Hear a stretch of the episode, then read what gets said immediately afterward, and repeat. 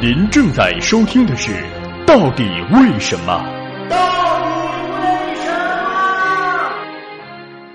你以为你以为的你以为就是你以为的呀？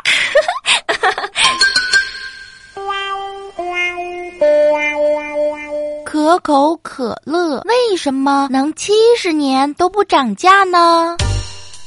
如果我们穿越回二零零零年，生活会怎么样呢？那个时候，大米一元一斤，猪肉五元一斤，汽油一百块可以加二十八升。北京二环附近的房价是四千块钱一平米，只有可乐依然岿然不动的维持着低价，有多长时间呢？七十年。现代史中还没有哪一个商品的价格能够岿然不动的到它那种程度。想一想，第一杯可乐一八八六年在美国卖出，此后经历了大萧条、两次世界大战、咖啡因与焦糖短缺等等令人焦头烂额的事儿，一直到一九五九年左右，可乐的单价。都是五美分，而在同时期，咖啡价格上涨了七倍。经济学家都会觉得这他喵的是在逗我玩嘛？事实上，可口可乐并没有闲心思逗经济学家们玩，只是不断的节外生枝，让可口可乐一直在推迟涨价大业。这一推就是七十年。首先是在一八九九年，可口可乐总裁的办公室来了两个律师，希望买下可口可乐的装瓶权，由可口可乐向瓶装商供应可乐。而在当时，饮料装在瓶子里卖出去是一件稀奇的事儿，可乐主要在冷饮柜台一杯一杯的卖。面对瓶装可乐这个革命性的建议，总裁先生做出了英明的决策。他认为可乐就是冷饮柜台的生意，瓶装可乐似乎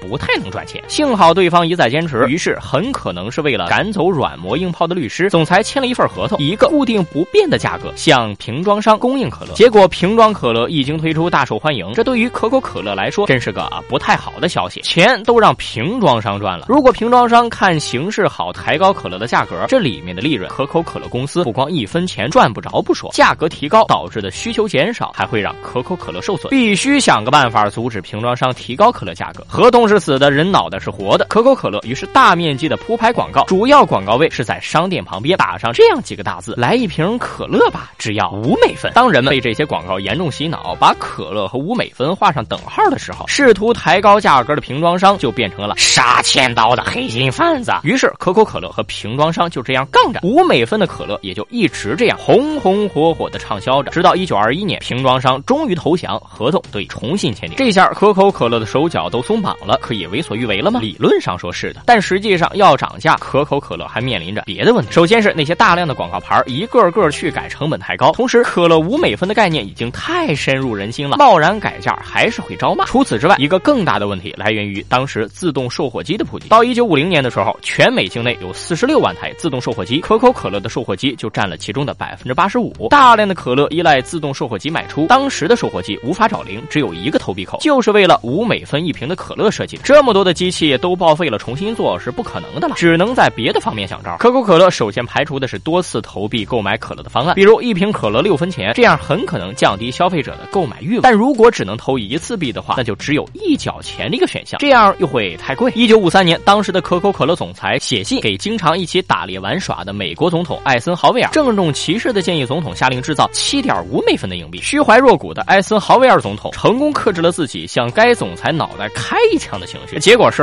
如你所见，并没有七点五美分硬币的问世。到了四十年代末，在通货膨胀的压力下，五美分可乐再也撑不住了。大概在一九四零年以后，长久的通货膨胀一直伴随着美国人民。七十年代也发生了一件重要的事情：美元与黄金脱钩，美国进入了肆无忌惮、高速印美钞的时代。一九五一年，可口可乐停止在广告上显示五美分。当时有媒体报道，可乐在全国范范围内有卖六分钱的、七分钱的，还有十分的。就这样，可口可乐被迫当了近七十年不涨价的良心商家。今天，在美国亚马逊上买一听罐装可乐要三十五点五美分，这罐可乐大概有十二盎司，相比其他商品，真的是已经算良心了。好了，今天我们就说到这里，麻烦哪位通知可口可乐公司给周硕打点钱吧。